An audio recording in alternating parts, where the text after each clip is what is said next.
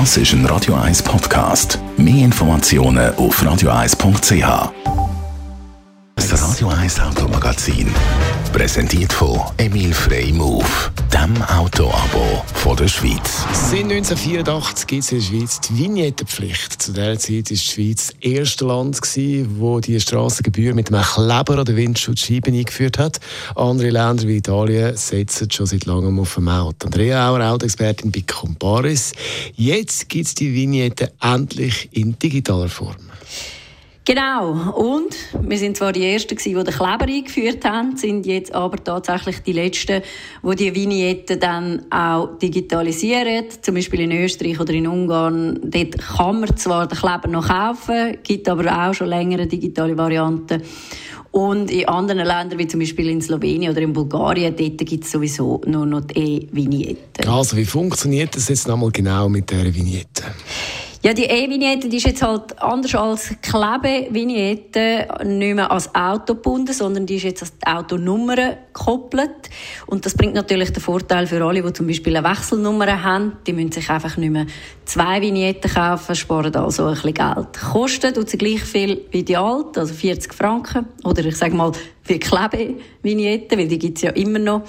Und auch die Gültigkeit ist jeweils von Dezember im alten Jahr bis dann im Januar im Folgejahr. Jetzt eben die Vignette ist ein Jahr gültig. Äh, warum starten wir jetzt mit im Jahr mit dieser E-Vignette? Ja, ich glaube, das ist, äh, weil man natürlich auch so einen ersten Systemtest kann machen kann und nicht gerade äh, überrumpelt wird oder überhäuft wird mit digitalen Vignetten. Dann kann man auch noch ein bisschen Erfahrungen sammeln und dann vielleicht auch noch mögliche Optimierungen vornehmen. Ähm, weil sonst wäre das wahrscheinlich schwieriger, wenn schon alle Autos mit dieser digitalen Vignette unterwegs wären. Also ich denke, das könnte ein möglicher Grund sein. Was bedeutet das für die Einnahmen vom Bund, äh, wenn man jetzt nur noch Vignette braucht pro Nummer und nicht mehr pro Auto? Da kommt ja unter Umständen weniger Geld rein. Ja, also laut der Botschaft vom Bundesrat könnte die Einführung von der E-Vignette bis zu 17,2 Millionen Franken weniger Einnahmen generieren. Aber auf der anderen Seite fallen natürlich auch weniger Kosten an. Oder?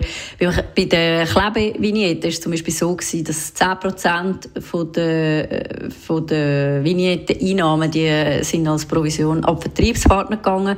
Und dann hat man sie ja auch noch drucken und versenden. Und da spart man jetzt natürlich auch Kosten. Andrea Auer war es mit E-Vignette.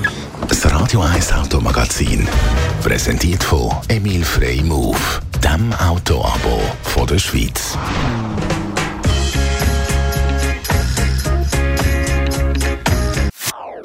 Das ist ein Radio 1 Podcast. Mehr Informationen auf radio1.ch.